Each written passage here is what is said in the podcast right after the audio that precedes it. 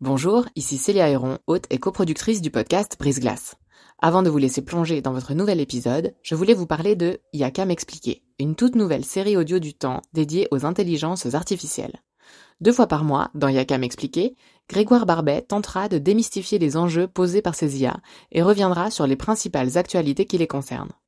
Côté podcast, vous pourrez aussi découvrir Sous la coupole, notre podcast d'actualité politique, et bien d'autres encore sur la page letemps.ch slash podcast.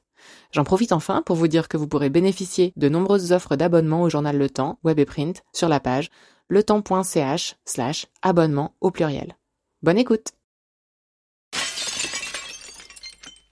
Je pesais tout ce que je mettais dans ma bouche, que ce soit aussi bien un café. Plus tard, je pesais l'eau. C'était quelque chose d'assez incroyable. Parce qu'en fait, sur différents forums, ils disaient que en trop d'eau, si on boit trop dans le corps, ça prend de la place, on est plus lourd, etc. Puis vu que moi, le but, c'était d'être le plus dessiné, le moins marqué, le plus léger, moi, je me suis dit, bah, est-ce que vu que l'eau, ça fait du poids, est-ce que si je pèse et que je diminue l'eau, est-ce que je vais être plus maigre? Bienvenue dans la saison 5 de Brise Glace, un podcast du temps qui s'intéresse à tout ce qu'on n'ose ni dire ni demander aux gens qui nous entourent. À le voir entrer dans la pièce, impossible de le déceler. Mais Boris, 22 ans, revient de loin. À l'école, on se moque de ses origines, de son apparence et de plus en plus violemment de son poids. Un jour, il décide de changer de corps, pour mettre fin au harcèlement, mais aussi pour plaire aux filles. Commence alors une lente descente dans l'enfer de l'orthorexie, le contrôle extrême de tout ce qu'il mange. Il raconte son histoire au micro de Brice. Alors, je m'appelle Boris Jurtner, j'ai 22 ans, j'habite à Delay dans le canton de Fribourg. Je travaille actuellement chez euh, Amag en tant que responsable préparateur véhicule depuis le début du mois passé. Et euh, j'ai deux grands frères et une petite sœur. Donc les deux grands ont 31 et 25 ans et la petite sœur 19. Dans quel genre de famille est-ce que vous avez grandi? J'ai eu la chance de grandir dans une famille modeste, j'ai rien manqué. Ma maman, ça va, vient d'Albanie, donc ça fait environ 25 ans qu'elle est en Suisse. Elle a eu la chance de trouver un papa comme le mien, en sens qu'elle s'y est bien intégrée en Suisse. Elle a manqué de rien. Et par la suite, bah, c'est nous les enfants qui ont eu la même éducation qu'elle a eu en arrivant ici. Et je pense que c'est aussi une grande chance et une grande force qu'on a, c'est qu'on est très soudés dans la famille.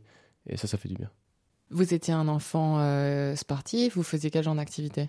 Au début, je faisais pas énormément de sport. Et quand je suis arrivé à Delay, donc en 2006, j'ai commencé le foot, dans tout petit.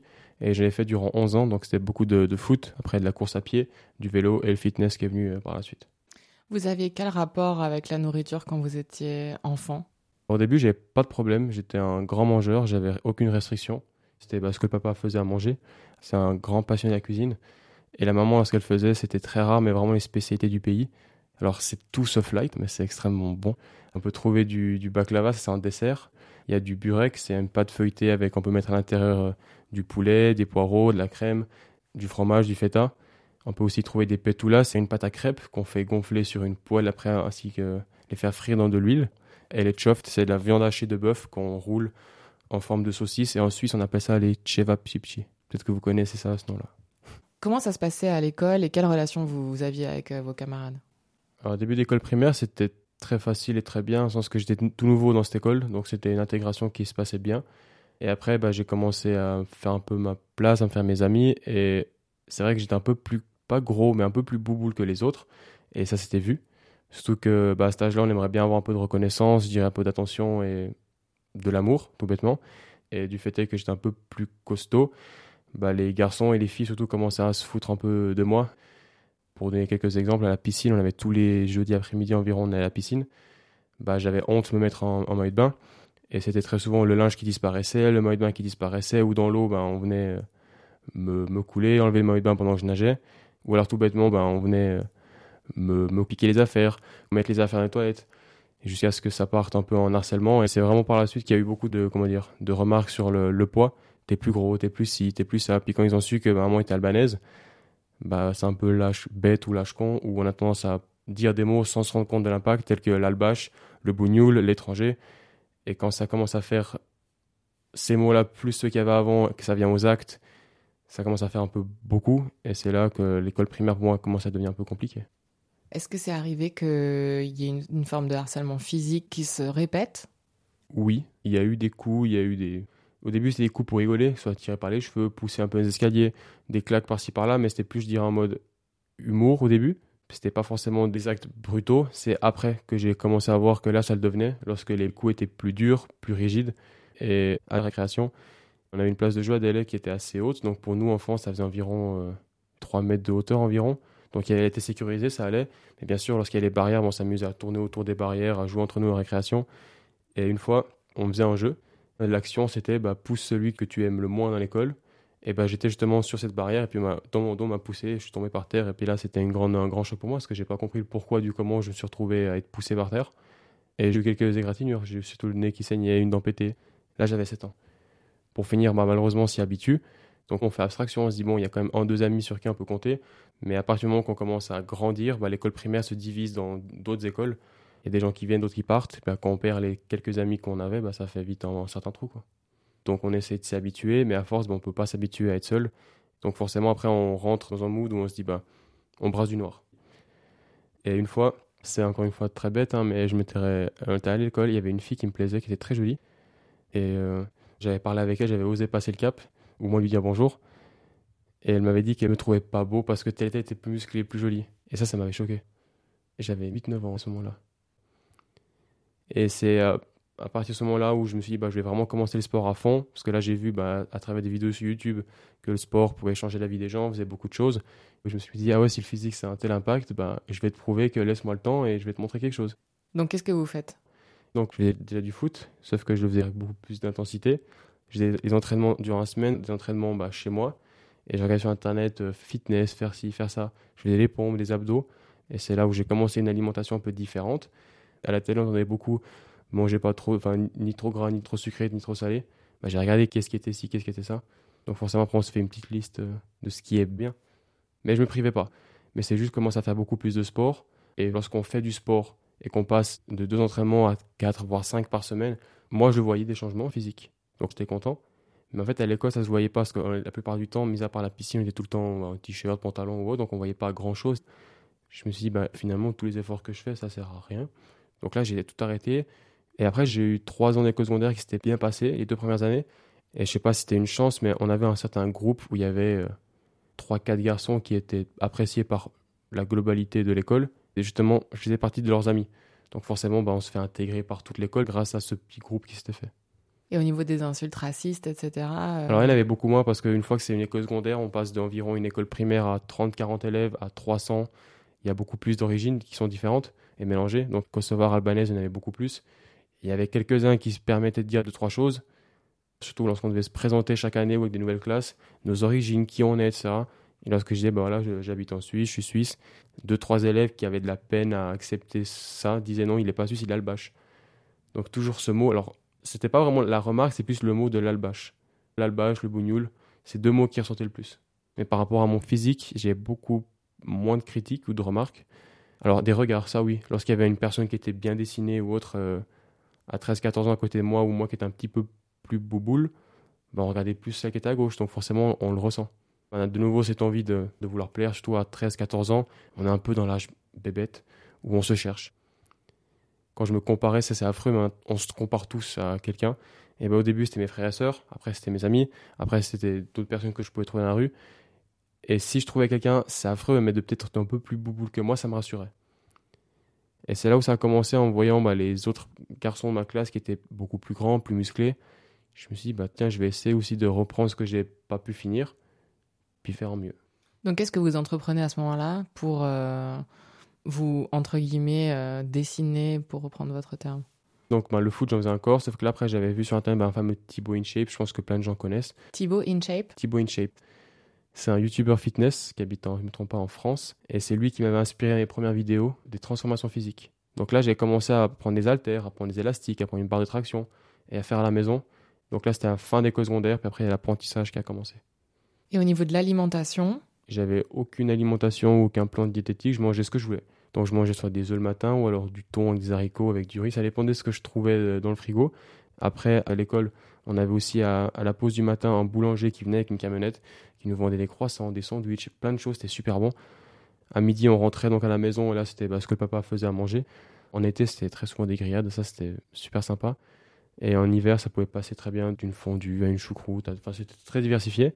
Après, je reprenais l'école. Et quand je rentrais de, l'école, je mangeais un goûter, c'était un yaourt très généralement, un produit laitier avec euh, un fruit aussi. Et après, je faisais mon entraînement de foot. Et si j'avais encore le temps et l'énergie, bah, j'avais encore quelques pompes, des abdos. Au foot, j'allais en vélo et je rentrais aussi en vélo. Je faisais mon entraînement d'une heure, une heure trente. Ça, c'était les lundis, mercredis et vendredis. Et mardi et jeudi, je faisais que du fitness après l'école. Et le week-end, c'était donc le samedi, match. Et le dimanche, c'était du repos si, j'en avais besoin. Et puis si ça allait, bah, j'ai encore un peu de sport à côté. Donc pour finir, c'était devenu presque 7 fois par semaine. À quel moment est-ce que vous estimez que c'est devenu problématique alors? Euh, Début d'apprentissage. Lorsque j'ai commencé mon apprentissage euh, en tant que vendeur d'articles de sport, c'était un magasin de sport qui vendait tout type d'articles, donc il n'y avait pas un sport spécifique, c'était mélangé. Ça, j'aimais beaucoup. Et à un moment donné, je me suis spécialisé dans le domaine du fitness. J'ai dit, bah, pourquoi pas, vu que j'en fais, bah, ça peut être sympa. Donc j'ai commencé à suivre deux, trois formations, les cours inter-entreprises. Et là, quand j'ai vu que l'alimentation était primordiale pour avoir une évolution, je me suis dit, bah, je vais me renseigner. Sauf que c'est primordial, mais pour des personnes pas forcément de mon âge. On est en pleine croissance, on a besoin d'absolument tout. Et c'est là où j'ai commencé à restreindre une bonne partie des aliments, c'était début, milieu d'apprentissage. Là, j'avais 15 ans. J'ai commencé à m'introduire une diète. Tous les matins, euh, c'était que des flocons d'avoine avec du lait et j'ai pris de la protéine en poudre que je trouvais euh, à mon travail. À 10 heures, je mangeais juste un fruit et à midi, je prenais ce que mon papa faisait à la maison. Et si j'estimais que c'était trop gras ou trop sucré ou trop je ne sais quoi, bah soit je donnais ça à mes collègues ou je mangeais pas et j'allais prendre autre chose. Donc je voulais vraiment que ce soit le plus sain possible avec le moins de gras ou je ne sais quoi. Donc pour moi, ça, je pensais que c'était juste. Parce qu'une fois qu'on est dans ce milieu, je dirais dans le fitness ou dans le sport, on apprend des choses, on fait des recherches. Puis lorsqu'on tombe sur des forums ou des gens qui ont environ 40 ans, donc déjà, c'est pas le même âge. Donc c'est vrai qu'ils doivent manger différemment que nous. Sauf que moi, j'ai pris exemple sur eux, alors que c'était pas le bon exemple. Admettons qu'ils disaient, voilà, moi, je mange pas ci, je mange pas ça parce que ça me fait grossir, ça me fait prendre du gras là, bah, j'arrêtais tout. Ou alors s'ils disaient, moi, je mange pas de banane parce que ça, bah, le lendemain, j'avais plus manger de banane. Donc c'était principalement sur les forums. Et quand j'ai commencé à m'y inscrire, des groupes sur Facebook, je posais une question, bah forcément, il y a des gens qui se prétendaient être coach. Je les ai écoutés et je me suis focalisé sur ce qu'ils disaient. Est-ce que vous pourriez nous raconter comment vous avez eu le sentiment de tomber dans une sorte d'engrenage? Le sentiment est venu beaucoup plus tard. Parce qu'une fois qu'on est là-dedans, qu'on commence à faire attention à tout ce qu'on mange, on se rend pas compte. J'étais content parce que je commençais à avoir deux, trois veines par-ci par-là, des abdos, quelque chose que j'avais pas vu depuis bien longtemps. Donc moi, ça me faisait plaisir. Et plus j'avais des résultats, plus j'en voulais encore. Donc là, après, il y a différentes personnes aussi sur les réseaux qui m'ont conseillé écoute, arrête ça, diminue les quantités de féculents, remplace par plus de protéines, tes muscles vont faire ci, vont faire ça. Je prenais des notes, je faisais tout ce qu'ils disaient. Ils m'ont fait des calculs euh, d'IMC pour savoir mon indice de masse corporelle. Ils m'ont dit voilà, tu as tel et tel âge, tu fais telle et telle taille, tu dois manger 2000 euh, calories par jour. Puis moi qui ne savais pas comment je pouvais savoir ce que je mangeais, j'ai téléchargé une application pour compter les calories. Donc tout ce que je pouvais manger qui a des calories, je comptais tout. Puis s'il me disait tu dois manger 2000 calories et comme ma tête, je me suis dit oui, mais si tu manges moins, tu perdras plus. Et c'est là où ça commence à devenir très malsain, c'est que je pesais tout ce que je mettais dans ma bouche. Que ce soit aussi bien un café. Plus tard, je pesais l'eau. C'était quelque chose d'assez incroyable. Parce qu'en fait, sur différents forums, ils disaient que en trop d'eau, si on boit trop dans le corps, ça prend de la place, on est plus lourd, etc. Puis vu que moi, le but, c'était le plus dessiné, le moins marqué, le plus léger, moi, je me suis dit, bah, est-ce que vu que l'eau, ça fait du poids, est-ce que si je pèse et que je diminue l'eau, est-ce que je vais être plus maigre? Et je prenais le verre, je me suis la balance, puis je, je mettais de l'eau et je regardais combien je buvais par jour. Donc au début, ça passait de, de 2 litres à, à 500 grammes, 400 grammes. C'est comme si l'objectif avait changé en cours de route. Au début, l'objectif, c'était de ressembler à ces garçons dans la classe, un peu plus carrés, un peu plus musclés, euh, dans une sorte de, virilité hyper cliché. Et puis progressivement, c'est devenu être de plus en plus léger. Vous avez employé le mot léger. Oui, oui c'est juste.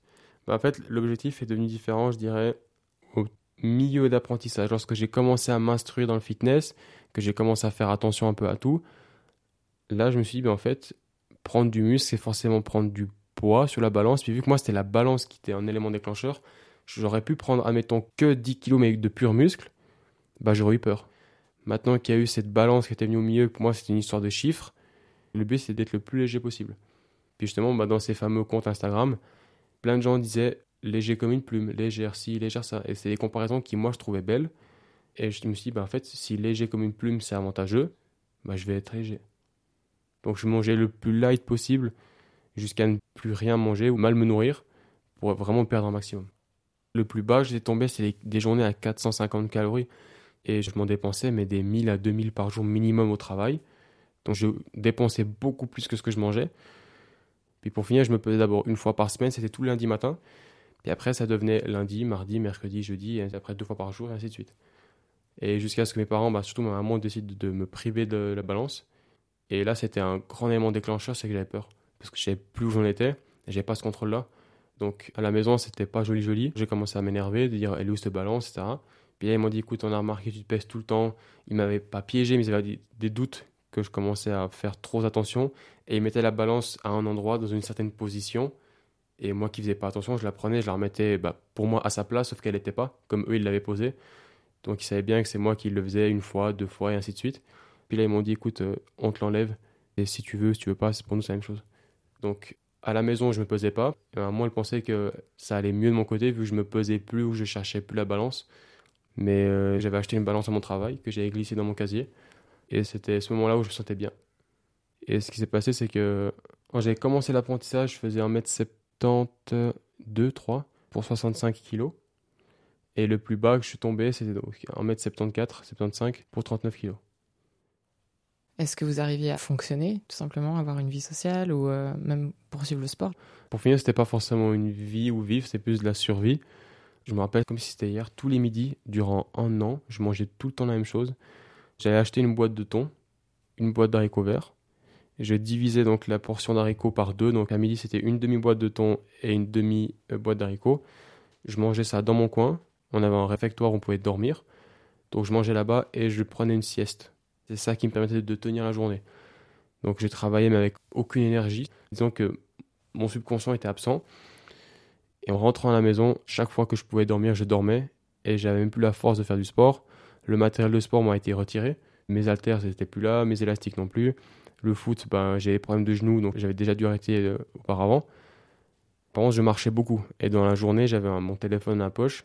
Et je comptais les nombres de pas que je faisais. Et j'étais arrivé jusqu'au point où je mettais des poids aux chevilles c'est ce qui me permettait de me dépenser le plus et c'est ce qui me donnait, je pense, un peu d'énergie, c'est de me dire, bah, le peu qui te reste d'énergie, tu le dépenses. Tu auras l'impression d'avoir bien travaillé, bien bossé. Donc c'était pas forcément une vie, c'est plus euh, survivre.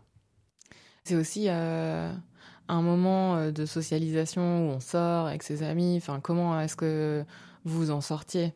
Par rapport aux sorties, je sortais avec mes amis, mais lorsqu'ils disaient on va manger au McDo, on va faire ci, on va faire ça, pour moi c'était problématique. Parce qu'on arrive au McDo, je disais ok, mais admettons que je dois manger ça par jour, j'ai déjà mangé ça ce matin. Donc pour finir, je mangeais mais une boîte de nuggets et encore. Ou alors je leur disais que j'avais déjà mangé ou je mangerais plus tard chez ma maman ou chez quelqu'un d'autre, ce qui n'était pas forcément vrai. Ou alors si je savais que, admettons, on était vendredi, que le lendemain j'allais sortir avec des amis, bah je me privais mais un maximum le vendredi pour qu'avec eux ils croient que c'est normal que je mange comme eux, alors c'était pour rattraper les calories que j'ai pas mangé. Vous êtes allé jusqu'où dans vos stratégies? Il y a plusieurs exemples, je pense que ma famille pourra relever et ils vont vite le reconnaître. C'était euh, lorsqu'on fait du riz ou des pâtes, ben, on met du beurre dedans. Et lorsque j'en voyais mon papa qui en mettait dans les pâtes, je prenais peur. Donc je ne lui montrais pas. Mais lorsqu'il se mettait à table, je prenais mon assiette et je passais les pâtes à la passoire. Les viandes, j'essorais un maximum. Et on voit bien lorsqu'une assiette est passée à la passoire ou une viande passée à l'essuie-main, on voit bien qu'il y a une différence entre ce qu'eux ils mangent et ce que moi je mangeais. Il y a eu ça. Après, il y a eu je dirais, lorsque j'ai commencé à acheter, donc il y avait des confitures à la maison, il y avait plein de choses pour des petits déjeuners. Mais moi, acheté la même chose, mais en version allégée, et j'inversais. Ce qui veut dire que ce que eux, ils achetaient, ça, je suis en train de dire quelque chose à la radio, je ne sais même pas si eux, ils sont au courant de ça. Mais je prenais les confitures, je jetais, ce que eux, ils avaient acheté, et je mettais dans leur pot, ce que moi, j'ai pris en version euh, light, et à table, ben, on mangeait tous dans le même pot. Et je sais pas s'ils sont au courant de ça. Mais une fois que j'ai commencé à perdre donc un peu trop et que là, enfin, à table avec mes parents, je commençais à plus manger comme eux. Là, c'est ma maman qui m'a dit Boris, tu fais quoi? Si vous deviez raconter le moment où vous avez un peu touché le fond à 39 kilos, de quoi vous vous souvenez? Ce qui pour moi a fait bizarre, c'était un jour à, Noël. On était avec mes parents, tous ensemble, et euh, je m'étais égaré un peu de la table. Je suis parti me poser sur le canapé. J'étais très fatigué, bah, j'avais plus de force, j'avais plus rien. Je m'étais juste mis sur le canapé, puis on venait de manger donc le, entre guillemets buffet de Noël. Et là, pour moi, j'avais beaucoup trop mangé. Pour moi, beaucoup trop, c'était euh, un canapé, une cuisse de poulet et puis peut-être un peu de riz ou un peu d'accompagnant de ce qu'il y avait avec. Ce qui, pour moi, à l'époque, était énorme. J'avais le ventre qui allait exploser, je me suis mis sur le canapé j'ai versé devant ma maman. Et ça, c'est un élément, je pense, qui l'a choqué. Elle s'en rappelle très bien. Mais ce qui, pour moi, de souvenirs qui piquent encore maintenant, c'est lorsqu'on j'allais dormir. Avec ma maman, elle me disait tout le temps bonne nuit en, pleurant. Et pas, je me rendais pas compte de pourquoi elle pleurait. Mais le, plus tard, mon, papa il me disait Boris, euh, maman, lorsqu'elle pleurait, c'est qu'elle savait pas si elle allait te retrouver demain matin. Maman, elle avait peur que lorsque je partais au travail ou lorsque je revenais ou je dormais, elle avait peur que je me réveille pas ou je revenais pas. Parce que j'ai encore des quelques pantalons à la maison de comment j'étais avant, mais j'y mets mon bras. Donc ça, c'est un grand choc, c'est lorsque je vois ces, ces habits-là. Ou des souvenirs de me dire, bah, j'étais comme ça, maman, elle a vécu ci à cause de moi, ça, on s'en est pas fier du tout. Vos frères et sœurs, ils réagissaient comment? Alors, le moment pour eux qui a été le plus compliqué, c'est durant ces un an et demi, deux ans, lorsque j'ai commencé à faire très attention, donc à plus manger ce que eux ils mangeaient ou à, à laver les pâtes ou à mettre dans ma bouche pour cracher après. Ils avaient, je pense, peur de me blesser en me disant les choses, donc ils disaient rien, mais indirectement ils étaient euh, bien, bien marqués. Et ça, on en a discuté il n'y a pas si longtemps que ça. Ils disaient, tu nous as fait vivre enfin, une galère, quoi. Parce qu'à table, on n'avait pas envie d'être à table avec toi. Si on savait que tu étais là, ça allait être compliqué. S'il y avait des gens ou autres, ils demandaient tout le temps est-ce que Boris est là? Est-ce que Boris mange ci? Est-ce que Boris mange ça? Donc ils l'ont mal vécu, mais ils n'ont rien dit. Vous avez dit quand je recrachais? Parce qu'en fait, ce que je faisais, c'est que lorsque j'estimais qu'il y avait trop dans mon assiette, pour pas laisser dans l'assiette, je mettais dans la bouche un maximum. Puis ben, je me levais, puis je mettais à la poubelle ou aux toilettes euh, ce que j'estimais de trop. Je crachais.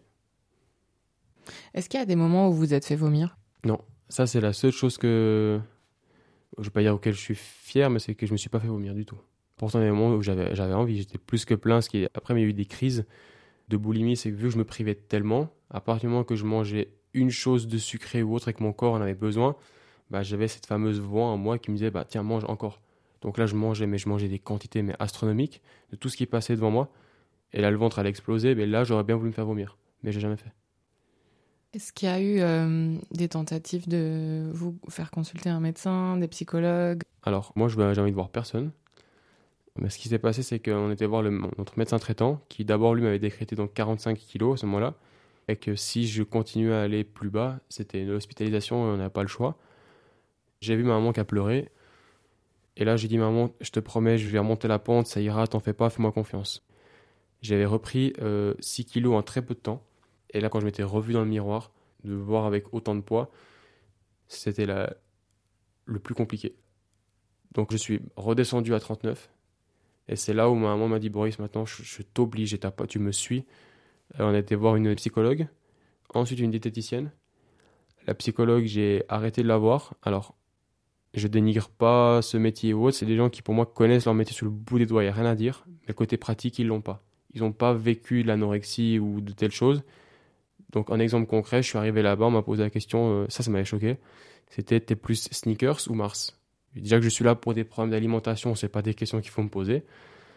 Et je lui dis, ben, les deux sneakers, elle m'en sort en du tiroir, puis elle me dit, bah, mange.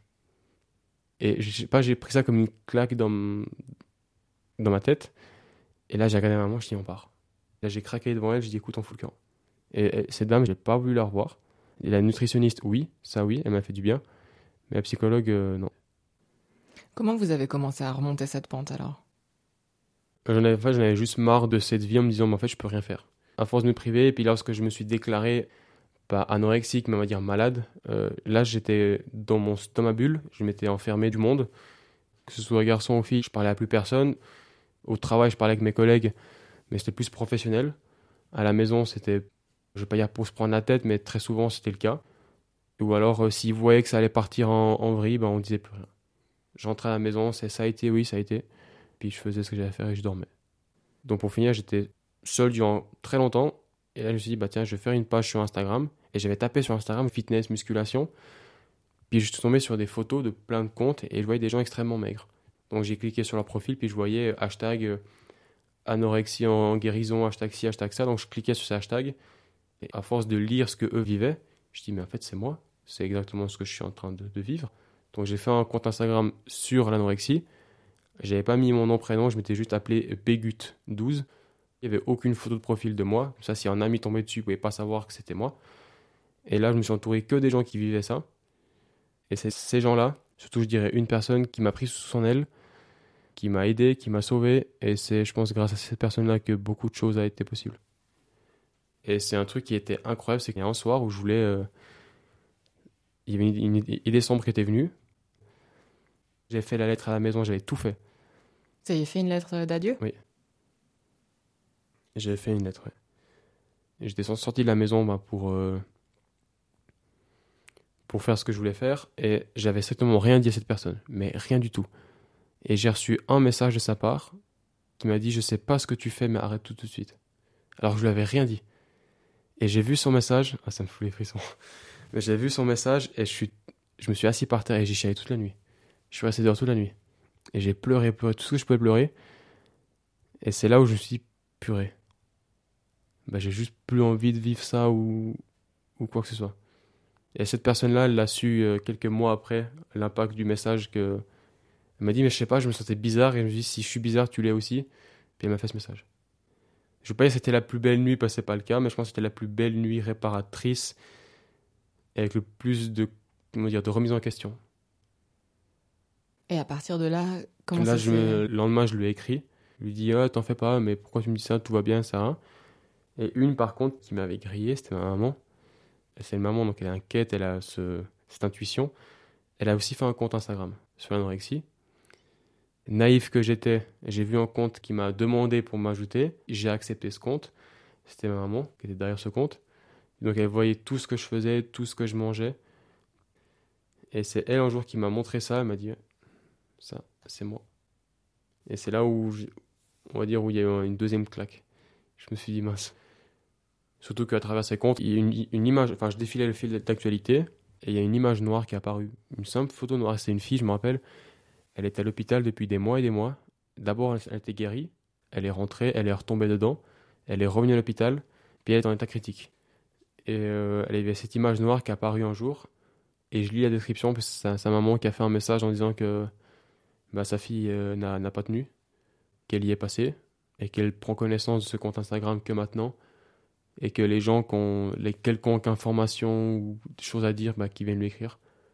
Et ça, pour moi, ça a été euh, un grand choc. C'est me dire si elle, a fini comme ça, alors que moi, je m'inspirais des gens comme elle, c'est méchant, mais j'avais pas envie de finir comme ça. Donc là, je me dis, Boris, euh, il faut que tu passes par-dessus. Et je pense que c'est trois éléments qui m'ont mis une grosse claque. Comment est-ce que concrètement on se remet à manger? D'abord, on se l'impose et il n'y a pas forcément de plaisir. Dans le sens que lorsqu'on passe de 400 calories, même si ce n'est à 800, après à 1000, même dans ma tête, je me suis dit, mais Boris, tu vas devenir énorme. Puis pour finir, je voyais que je prenais du poids, oui, mais c'était pas malsain et c'était pas mauvais finalement. Au contraire, je prenais de l'énergie, je prenais du goût, je prenais pas mal de choses qui me manquaient. Puis je me suis dit, en fait, continue. Donc il a fallu quelques mois pour que j'ai du plaisir à manger et que je supprime l'application. Quand j'ai supprimé l'application, c'est peut-être très con, mais j'ai l'impression que tout s'était arrêté. J'étais comme ça, assis, puis je regarde à droite à gauche, puis je dis, bon, je pèse quoi? Qu'est-ce que je fais? J'ai supprimé ça, après j'ai commencé à ne plus rien compter, à reboire euh, des sodas, à reboire tout ce que je buvais déjà avant ou même encore maintenant. Mais c'était vraiment progressif. Il y a eu un an très compliqué et un an de guérison. Donc ça a fait euh, deux ans. Ah, maintenant, j'ai aucun problème, je mange vraiment de tout ce que j'ai envie. Mais il y a certains aliments qui, pour moi, ne passent pas. Exemple tout bête, la purée pomme de terre. Je sais pas pourquoi, mais c'est un aliment qui me fait peur. Si je dois en manger, je le mangerai, mais on le voit tout de suite que je prends la petite cuillère, après j'étale dans l'assiette comme on était petit pour montrer qu'on a fini, mais alors qu'il y en a encore plein partout. Et c'est pour ça que je me dis que je suis pas 100% guéri.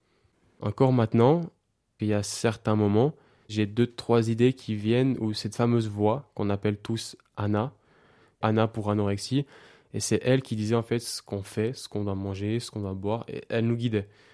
Et à certains moments, j'ai cette voix qui vient, mais maintenant je suis capable de passer par-dessus. Donc d'un côté, je me dis je suis guéri, de l'autre côté, je dirais que non, parce que ça fera partie de moi. Anna, elle restera en moi, et j'ai envie de dire tant mieux, parce que maintenant, ben, grâce à l'anorexie, et non pas à cause, j'ai appris beaucoup de choses.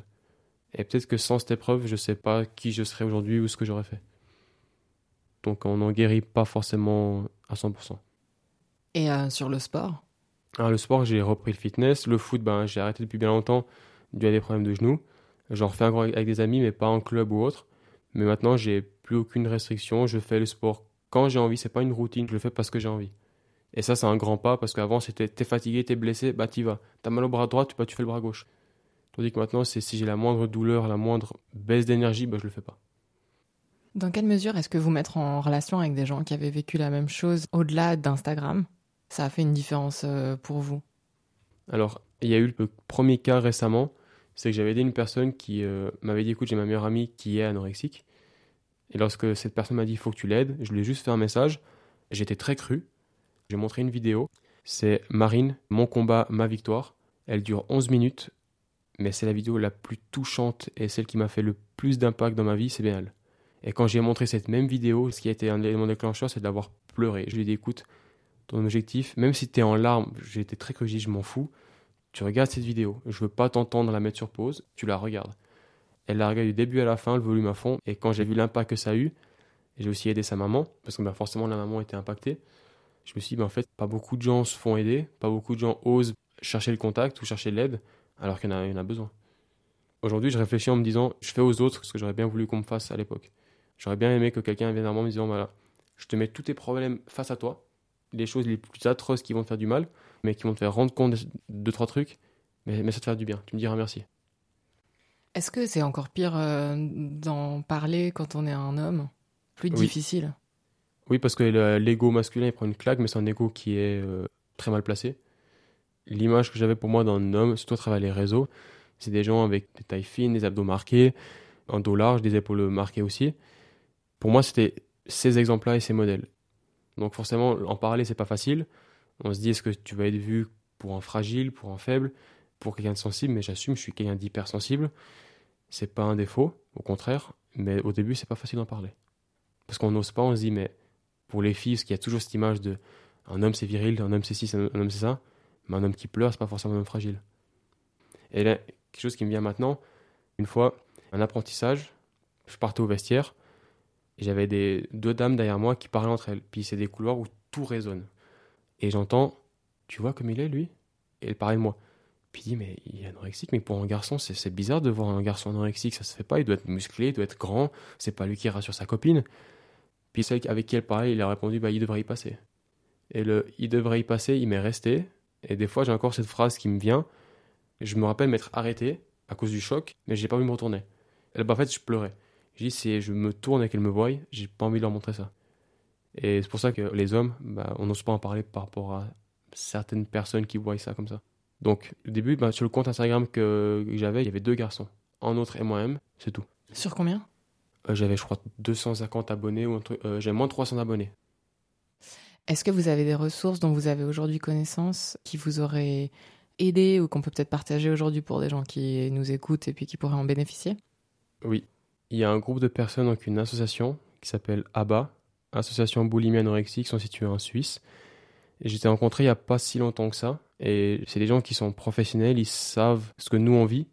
Ils font ça pour les autres. Ils vont vous écouter, ils vont vous conseiller. Ils vont remuer les terres pour vous aider. Ça fait 30 ans qu'ils existent et on le voit à travers leur site. Ce qu'ils font à travers leur, leur travail, c'est tout en honneur. Parce a des gens qui, comme nous, ont été touchés. Il n'y en a pas beaucoup qui donnent autant de temps et je leur tire mon chapeau. Qu'est-ce que vous aimeriez dire à la personne que vous étiez euh, quand euh, vous pesiez 39 kilos? Il y a beaucoup de choses que j'aurais bien voulu lui dire. Que j'ai beaucoup de regrets, je m'en veux énormément par rapport à tout le mal que j'ai fait autour de moi. Mais que c'est fait, je peux rien y changer. Et qu'au contraire, tu dois être fier du parcours que, que tu as eu. Dans le sens que pas mal de gens n'auraient pas forcément réussi.